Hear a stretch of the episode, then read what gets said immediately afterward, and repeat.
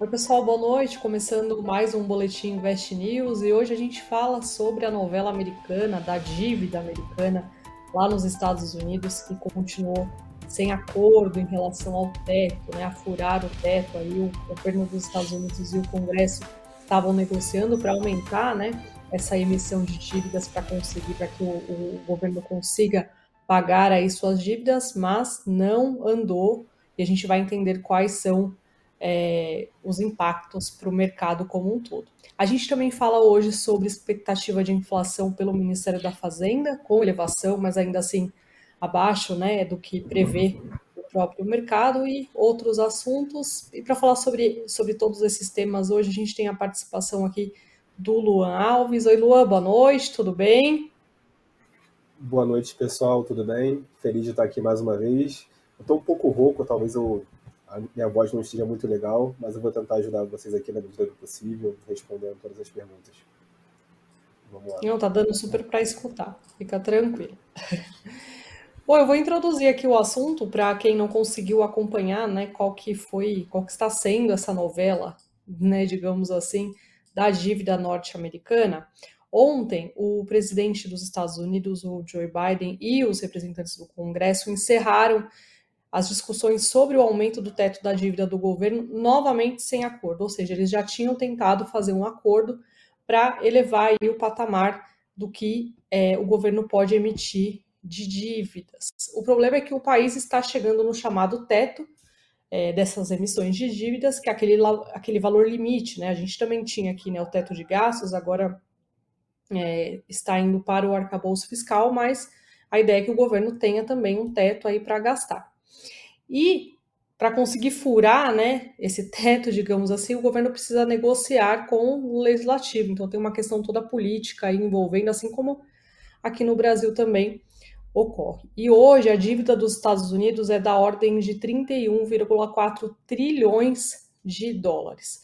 O problema é que se não houver um progresso desse acordo, existe o risco do país deixar, né, ou no caso os Estados Unidos, de honrar com os seus pagamentos. E hoje, por conta desse dessa nova reunião feita aí que não teve acordo novamente, o nervosismo entre os investidores acabou aumentando bastante. As ações de Wall Street fecharam o dia em forte queda. Se a gente for olhar os principais indicadores, o S&P caiu 1,12%, o Dow Jones caiu 0,69%, Nasdaq também 1,26%. Os, os rendimentos dos títulos de curto prazo do, do, dos Estados Unidos acabaram disparando hoje, por sua vez, né? Porque afinal existe aí uma, um risco maior, né, visto pelos investidores. É, bom, Luan, a gente sabe que isso é meio que normal, né? Essa negociação aí acontece, não é a primeira vez que os Estados Unidos têm que é, negociar com, com o Congresso, enfim, com o Legislativo para conseguir aí elevar o patamar é, da dívida, mas eu queria entender, assim, na sua visão, se essa falta de negociação, se essa falta de acordo, né, é, entre as partes, digamos assim, ela acaba deixando o mercado muito volátil e de que forma que isso pode afetar, mesmo que, sei lá, daqui três, quatro dias é, eles resolvam entrar num acordo, né? Mas até lá, pelo que eu entendi, o mercado vai ficar se movimentando dessa forma. Qual é a sua visão, assim, sobre isso? Então, é, em resumo, a leitura do mercado ela é de instabilidade no curto prazo. A gente sabe que no final vai ter um acordo sendo pleitado. É, já aconteceu esse processo antes de negociação. Existe uma discussão política até, porque são partidos diferentes, cada um com seu interesse com relação a a, ao mandato presidencial também. Mas isso, isso vai chegar no consenso, é, provavelmente nas próximas semanas. Não consigo cravar que essa semana ainda chega no consenso, mas nas próximas semanas. E o mercado ele vai ficar mais estável depois disso. A bolsa americana ela veio de uma forte alta e na última semana ela ficou um pouco travada já por conta dessa negociação. No curto prazo, a gente tem um pouco mais de instabilidade, a bolsa não tem é, tido muita volatilidade, mas ela parou de, parou de subir, coisa que para os Estados Unidos isso é atípico, já que a bolsa americana ela sobe de forma consistente aí há quase uma década. É, olhando a situação da dívida,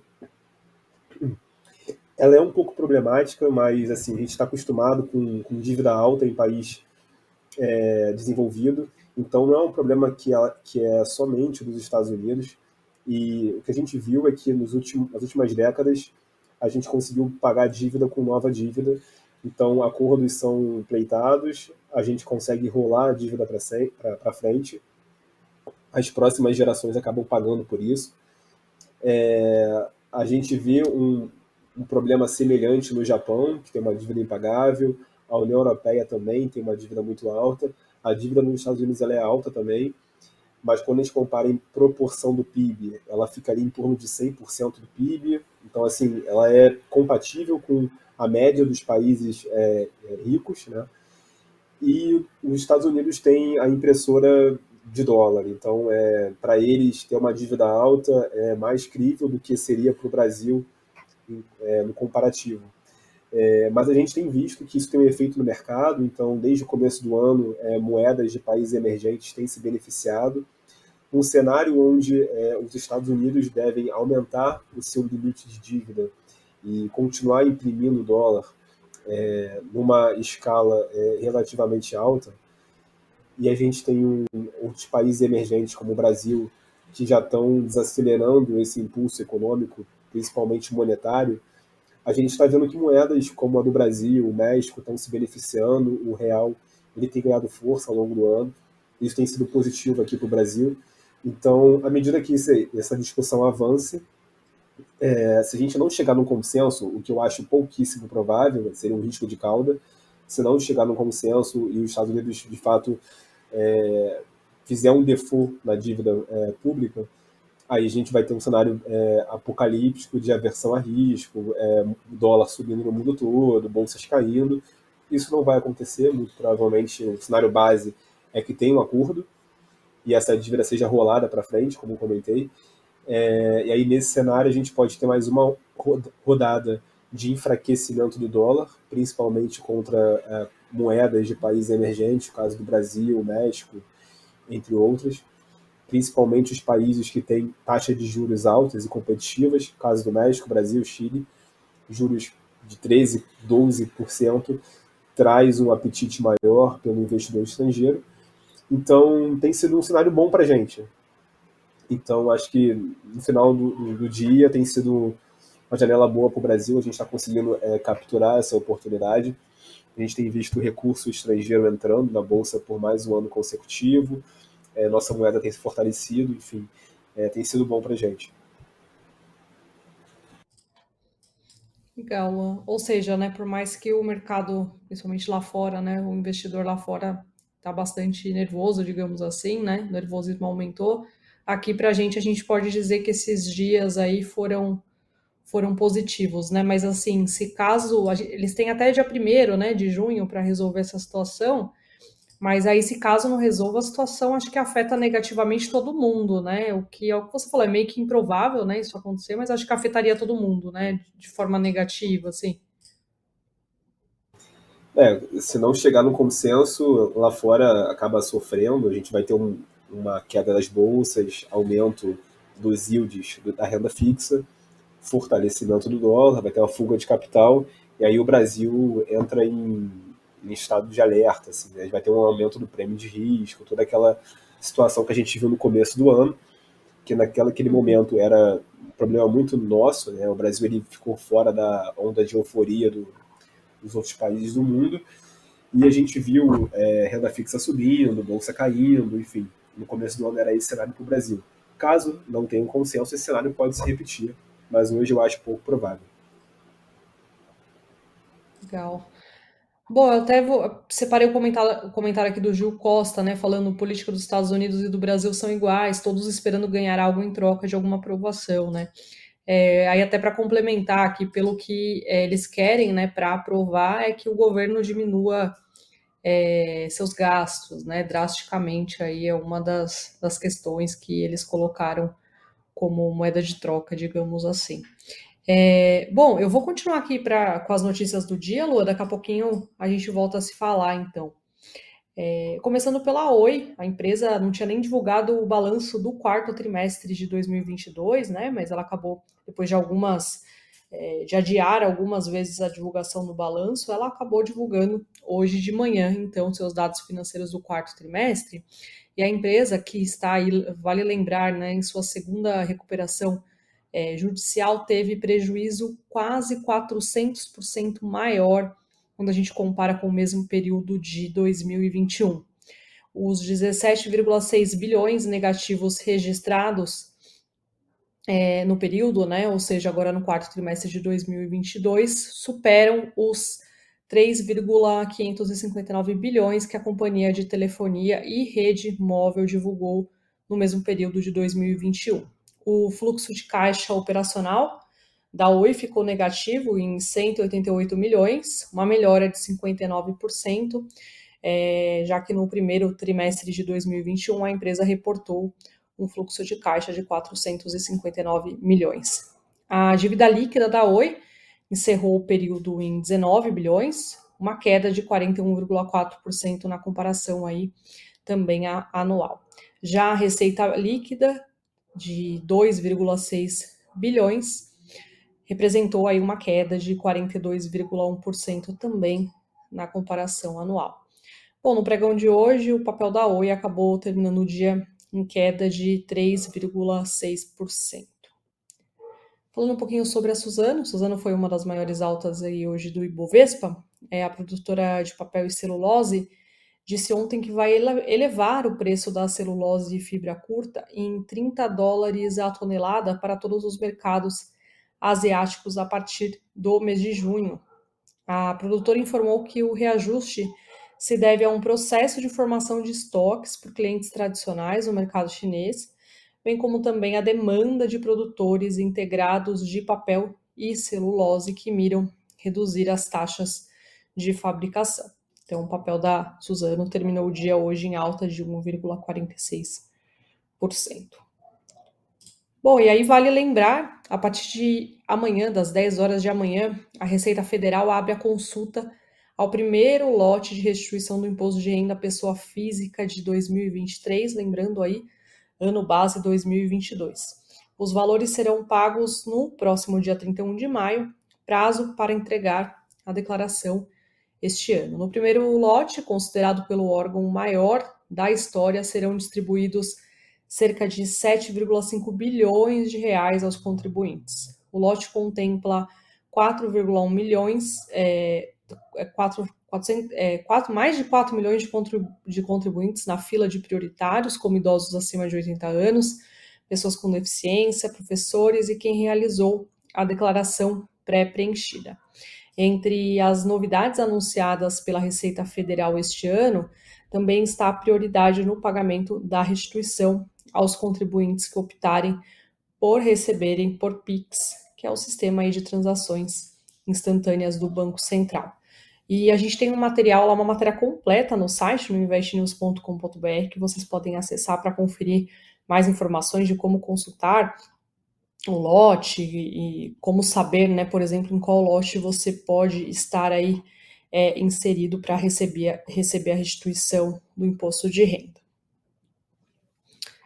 Agora a gente pode ir para o fechamento do mercado. Hoje o dólar praticamente fechou estável, né, alta de 0,5%. 0,2% aos R$ 4,97. O Bitcoin, por volta das 18 horas, era negociado em alta de 1,09% aos 27.202 dólares.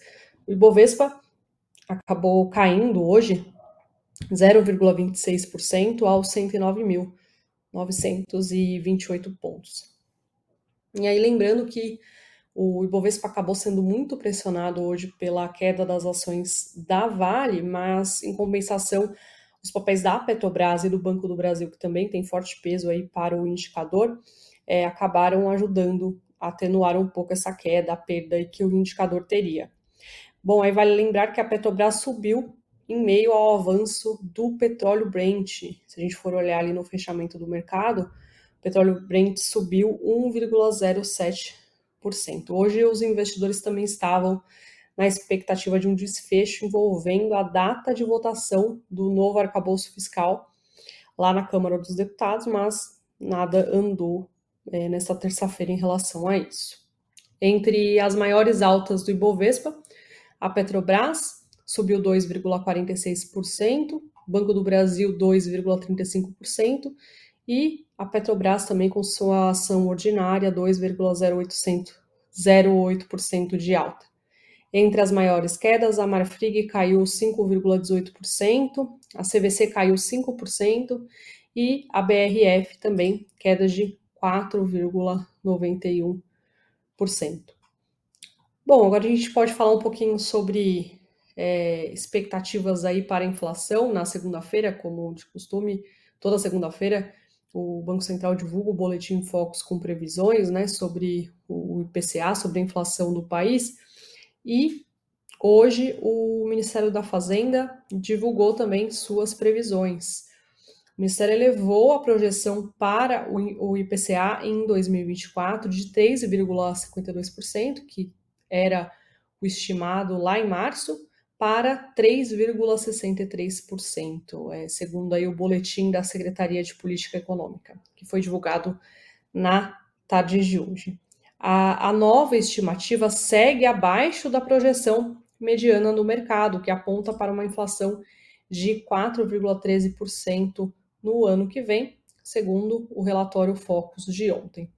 Lembrando né, que a meta para o ano é de 3% de inflação, com uma margem de tolerância de 1,5%, de 1,5 ponto percentual. Já a projeção para o crescimento do PIB em 2024 foi mantida em 2,3%, mas acima aí do, de 1,3% estimado pelo mercado. Bom, Luan, a gente tem aqui dois indicadores super importantes, só que o governo tá, o Ministério da Fazenda está mais otimista que o mercado, né? É, tudo bem que elevou a projeção de inflação, mas o mercado espera uma inflação maior e, ao mesmo tempo, é, o PIB, o mercado espera um PIB muito menor aí do que, do que o próprio governo diz que, que, que a gente pode ter no ano de 2024. Eu queria saber até que ponto, assim, na, na sua visão, até que ponto é, essas previsões do governo elas impactam, né, assim, no, no, mercado aqui. Se o governo dizendo que ó, a inflação vai aumentar mesmo, mesmo que ainda abaixo aí do que é esperado, se isso pode ser ruim aí, digamos assim, na, na perspectiva como um todo. Tá, é, assim, é importante lembrar que fazer previsão sempre é muito difícil. Então, o pessoal erra a previsão para 2023, quem dirá 2024. Então, assim, é, o que ele fala que vai ser entregue no ano que vem, hoje é, é muito difícil acertar isso. É, mas quando a gente olha o histórico do Brasil, a gente percebe alguns pontos. Primeiro que uma inflação de 3% ela é muito abaixo do que o Brasil conseguiu entregar historicamente. Então, existe um viés autista para essa projeção, pelo simples fato que, se a gente olhar a história do Brasil desde o Plano Real, é, foram duas vezes, se não me engano, que o Brasil conseguiu entregar uma inflação aí abaixo de, de 4%. Né? E foram momentos de alta recessão. Então, ali, logo depois da crise da, da Dilma e a mudança para o Michel Temer, a troca de, de governo, a gente estava com o PIB bem deprimido, a inflação ela ficou bem abaixo, ali, em torno de 2,5%, se não me engano, 3%, durante os dois anos seguidos. Agora, estruturalmente, a inflação no Brasil, a inflação média, rodou muito mais próximo de 5, 5 6% ao ano do que na banda de 3%. E aí vem aquele debate que o mercado está tendo, junto com enfim, Banco Central e agentes políticos, sobre uma possível revisão de meta de inflação. Porque essa inflação de 3% ela é muito otimista, porque o Brasil conseguiu entregar historicamente em condições onde é, a economia talvez estivesse num momento mais saudável, questão de endividamento, é, enfim, é, indexação, salário mínimo, etc. Então, é, a inflação projetada pelo Banco Central hoje, de 3,5%, parece muito otimista. A do mercado está em 4,1%. É, é mais factível, mesmo assim, ainda existe um, um viés aí de, de, de alta para esse valor. É, e assim, a inflação só vai conseguir convergir para a meta do Banco Central, que está ali em 3%, caso a gente tenha uma recessão muito grande no ano que vem, a gente consiga. É, se o Brasil não crescer, o Brasil ficar com PIB negativo e voltar para aquele estágio né, que estava em 2015, 2016, onde o desemprego aumentou bastante, o PIB começou a cair, ficou negativo, a inflação acaba convergindo para o que o Banco Central quer, mas a, a, a, disputa dele é tentar chegar nesse melhor modelo é, econométrico, segundo eles, que consegue alinhar uma inflação baixa com um crescimento saudável ainda, sem gerar um desemprego é, absurdo para a população. Então, tem essa dificuldade é, por parte do Banco Central. Os dados de inflação que têm saído, eles, eles estão melhorando, mas ainda tem uma inflação que ela é, é persistente. Então, a gente olha o dado do, do mês retrasado, ele foi muito bom, a inflação de 0,2, se não me engano. A do mês passado já foi um pouquinho acima da expectativa. A inflação desse mês, se não me engano, sai sexta-feira, nossa previsão é em torno de 0,6%. A gente tem alguns fatores que estão melhorando, então a parte de commodities, como já foi falado aqui, é, todo o agronegócio tem contribuído né, para uma desinflação, alimentos, combustível e tudo mais. Ao mesmo tempo, a inflação de serviços continua alta, e a inflação de serviços ela é mais danosa, porque ela é estrutural, outros itens acabam sendo mais voláteis. Então, quando a gente compara a inflação de serviços, a gente vê alguns lucros ainda que estão aquecidos, como, por exemplo, é, saúde. Então, o plano de saúde está tá aquecido, educação escolar, né, crianças e, e adultos também está um nível muito alto, vestuário ainda está com é, um nível alto.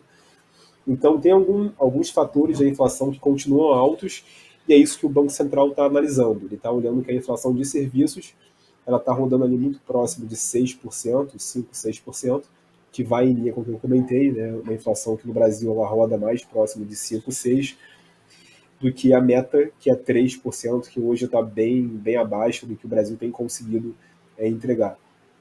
Então, acho que, assim, de forma geral, é isso. Se tiver alguma dúvida, eu posso ser um pouco mais específico sobre algum ponto, mas é isso. Lua. Tem até uma pergunta, eu acho que de, de alguma forma você já respondeu, né? Mas achei interessante aqui o comentário do Sigefredo, que ele fala que o, J, o JP Morgan elevou a projeção para o PIB do Brasil em 2023 de 0,9 para 1,7. E aí ele pergunta, né, de onde vem esse otimismo? Não sei se você quer complementar, enfim, fazer algum comentário a mais aí sobre isso. Não, posso completar sim. É, já saiu os dados até da FGV sobre a prévia do PIB do primeiro trimestre e ela apontou para um crescimento de 1,6%, se eu não me engano, 1,5%, algo nessa faixa. É um crescimento bom quando a gente compara com o pessimismo que tinha sobre o Brasil no começo do ano. Então, até teve um crescimento acima do, do esperado, né? E da onde está vindo esse crescimento? O primeiro trimestre foi muito fortemente impactado pelo agronegócio. O agro conseguiu contribuir positivamente e puxou esse resultado. É, agora o agro está virando, então teve uma piora é, importante aí na, em relação a preços de, de milho, soja e, enfim, safra. Mas o primeiro trimestre foi, contribuiu positivamente com o agro. É, a parte de serviços ainda está indo relativamente bem. A gente vê ainda, é, até nos balanços das empresas, é, as empresas estão conseguindo ainda repassar preço, ter ainda crescimento de vendas, tráfego nos shopping centers estão, estão altos. Então, assim, a parte de serviços, que é o componente mais importante da economia brasileira, é 70% do PIB, ele tem tido um crescimento ainda é, modesto. E é um crescimento é, em um cenário muito desafiador, porque a gente tá, tem visto que a renda do brasileiro está deprimida, o desemprego ainda, é, ainda pega bastante algumas regiões do país, outras não. É, a taxa de Selic está no patamar alto, que acaba desacelerando um pouco esse, esse consumo, mas mesmo assim a parte de serviços ela tem aí ido relativamente bem. Viagens também, viagens domésticas foram, foram fortes né, no começo do ano. Então, a parte de lazer. Então, isso tem ido, ido relativamente bem, hotelaria, enfim. Então, a gente tem alguns componentes que ajudaram positivamente é, essa retomada econômica. Me parece que o mais difícil está ficando para trás, até porque a gente está entrando num ciclo aí de melhora de expectativa com relação à taxa básica de juros e confiança do empresariado.